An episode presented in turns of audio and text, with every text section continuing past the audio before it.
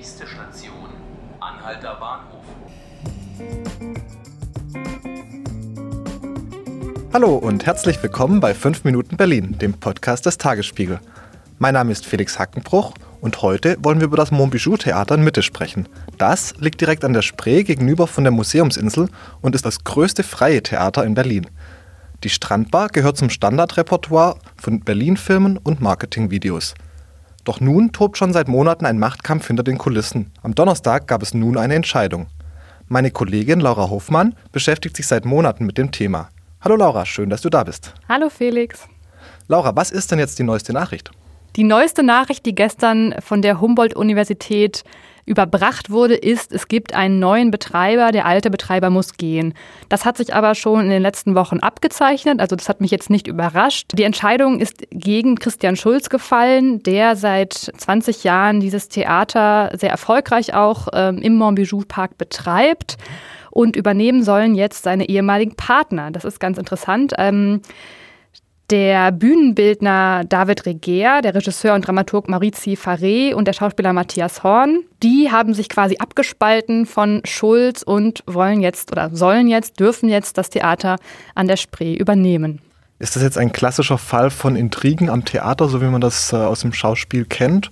Oder wie kam es dazu, dass es jetzt einen Betreiberwechsel gab? Also von Intrigen spricht auf jeden Fall Christian Schulz. Für ihn ist das schon ein Verrat ähm, seiner ehemaligen Partner.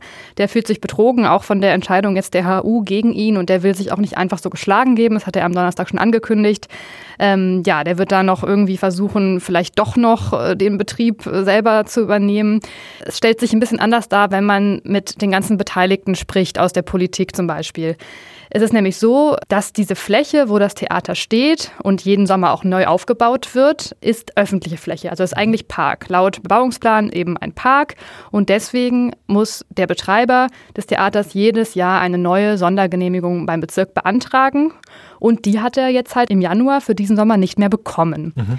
Das liegt daran, dass im Dezember ein Beschluss der Bezirksverordnetenversammlung in Mitte gefallen ist, der besagt, dass in Zukunft nur noch gemeinnützige Betreiber dieses Theater an der Stelle machen dürfen. Und das wiederum ist so gekommen, dass es Beschwerden gab, also von den Anwohnern. Da ging es um Lärm und Müll, aber auch aus dem Ensemble selber. Also ich habe auch Protokolle gelesen der Mitarbeiter. Da werden zum Beispiel äh, Probleme mit Ratten beklagt, die mhm. von den Resten der Pizzeria angezogen werden. Es wird beklagt, dass Löhne nicht pünktlich bezahlt werden, etc. Also es gab eine Reihe von Beschwerden. Darauf hat dann die Bezirksverordnetenversammlung reagiert und letztendlich ist es dann dazu gekommen, dass eben dieser BVV-Beschluss im Dezember getroffen wurde. Schulz hat zwar dann reagiert ein bisschen später und hat auch noch eine gemeinnützige GmbH gegründet. Jetzt ist aber die Entscheidung der Humboldt-Universität, die die Vermieterin dieser Flächen mhm. auf diesen alten Bunkerdächern äh, ist, für seine ehemaligen Partner und jetzt eben Gegenspieler gefallen. Mhm. Äh, du hast es gerade berichtet, die Bezirkspolitik hatte da auch einiges mit zu besprechen. Wie reagierten denn jetzt die Parteien aus der BVV um, auf die Neuigkeiten, die am Donnerstag publik wurden? Also ich habe gerade zum Beispiel mit einem FDP-Verordneten gesprochen, Bastian Röth, der freut sich über die Entscheidung. Ähm, also er sieht das äh, Verhalten oder sah das Verhalten von Schulz in der Vergangenheit auch kritisch. Ein großer Kritikpunkt war nämlich auch, dass ähm, die Strandbar, die eigentlich nur dazu dienen soll, das Theater quer zu finanzieren, immer größer geworden ist, immer mehr in den Park hineingewachsen ist mhm. und man irgendwie das Gefühl hatte, es ist langsam keine, kein Theater mit Bar mehr, sondern eine Bar mit Theater. Dafür muss man aber wissen, dass diese freien Theater eben nicht bezuschusst werden. Also die müssen sich irgendwoher ja das Geld bekommen. Genau, das ist wichtig zu wissen. Das betont auch Schulz immer wieder. Er sagt eben, ohne Querfinanzierung sei das nicht möglich. Das stimmt auch. Andererseits ist es so, dass die, die, Gebühr, die er an den Bezirk zahlt, um diese Premiumfläche ja mitten an der Spree gegenüber von der Museumsinsel nutzen zu können, sehr niedrig ist. Also er selbst oder sein Büro zumindest hat das äh, angegeben, dass für den Sommer, letzten Sommer 12.500 Euro an den Bezirk gezahlt werden mussten. Also das ist natürlich eine, kann man sagen, eine indirekte Subventionierung. Hm. Trotzdem, klar, ähm, jedes Theater ist auf eine Bar angewiesen.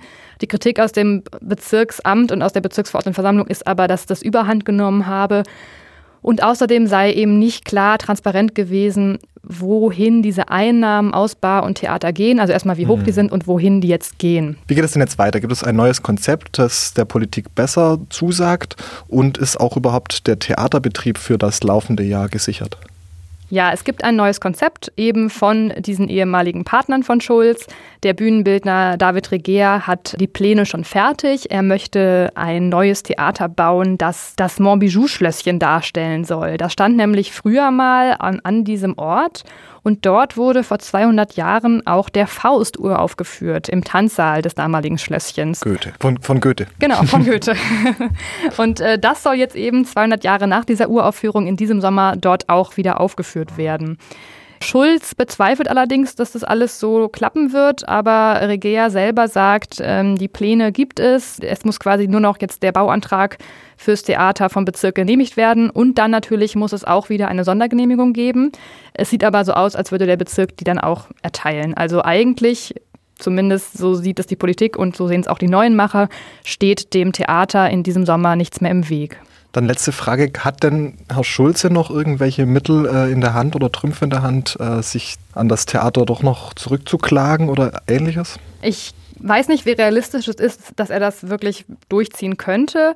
Es ist zumindest so, dass das Verfahren nicht so komplett transparent erscheint, wie das jetzt ähm, eben entschieden wurde. Also wie gesagt, die Ent Entscheidung wurde zwar von der Humboldt-Universität getroffen, es gab aber so eine Art Auswahlkommission, wo Herr Gothe, der Baustadtrat von Mitte, äh, beteiligt war, außerdem eben zwei Verordnete von Linken und Grünen und eine Mitarbeiterin aus dem Stadtplanungsamt. Da gibt es Kritik, ähm, auch aus der CDU zum Beispiel und auch von Schulz selber, weil eben nicht ganz klar ist, warum jetzt eben genau diese Leute da diese Entscheidung jetzt getroffen haben. Es sind ja jetzt eben auch nicht alle Parteien zum Beispiel vertreten aus der BVV.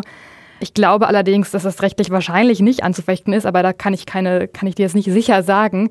Ich weiß auch nicht, ob er es wirklich probieren wird. Also es gab auch noch den Versuch der HU, einen Kompromiss zu finden zwischen Schulz und seinen ehemaligen Partnern. Da wurde angeboten, dass Schulz zumindest in diesem Sommer noch die Bar betreiben kann und somit eben nicht so ganz von 100 äh, auf 0 fällt. Das hat Schulz aber abgelehnt. Schulz wollte auch nicht sein Theaterequipment an seine Nachfolger verkaufen, sodass jetzt eben ein neues Theater gebaut wird. Okay, Laura, vielen Dank dafür. Ich sehe schon, auf jeden Fall bleibst du dran für uns im Tagesspiegel, aber natürlich auch für deinen Mitte-Newsletter. Und vielen Dank, dass du hier von deinem Wissen mal erzählt hast. Ja, bitte. Und das war's an dieser Stelle auch schon wieder mit 5 Minuten Berlin, dem Podcast des Tagesspiegel. Alle Folgen können Sie wie immer unter www.tagesspiegel.de nachhören oder aber Sie abonnieren uns direkt bei Spotify oder iTunes. Mein Name ist Felix Hackenbruch, vielen Dank fürs Zuhören und bis zum nächsten Mal.